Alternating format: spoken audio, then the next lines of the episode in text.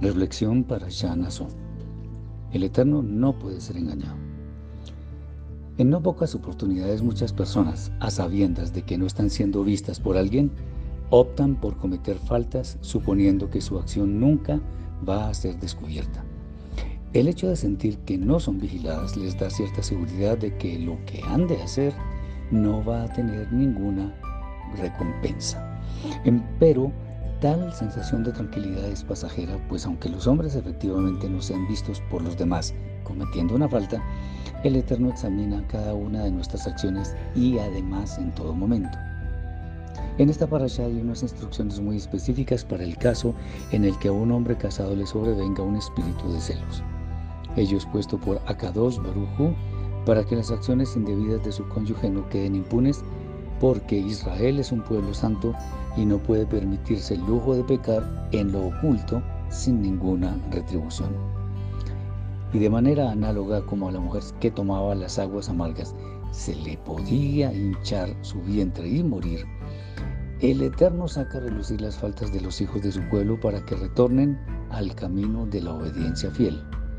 Por supuesto, cuando la mujer era inocente, el agua producía la bendición de la fertilidad y ella era limpia delante de toda la congregación. Hoy en día muchos ilícitos se cometen y frente a la justicia humana, en muchos casos quedan impunes. La injusticia con los más débiles está a la orden del día y pareciera que ello nunca ha de terminar. Los ricos son cada vez más ricos y los pobres más pobres sin que esto importe mayor cosa pero al final del tiempo Akadosh Baruchu nos tomará cuenta de todo lo que hicimos si no hicimos Teshuvah. Ante este panorama, aunque a veces pareciera que no es importante, lo mejor es volver a la obediencia al Eterno bendito sea.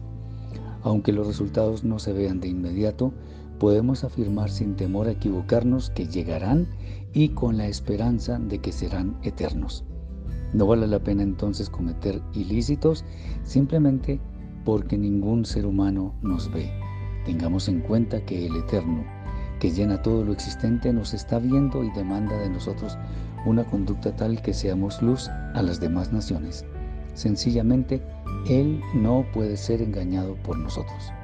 Cada uno de nosotros tiene la palabra. Honestidad y veracidad son las opciones que tenemos para escoger.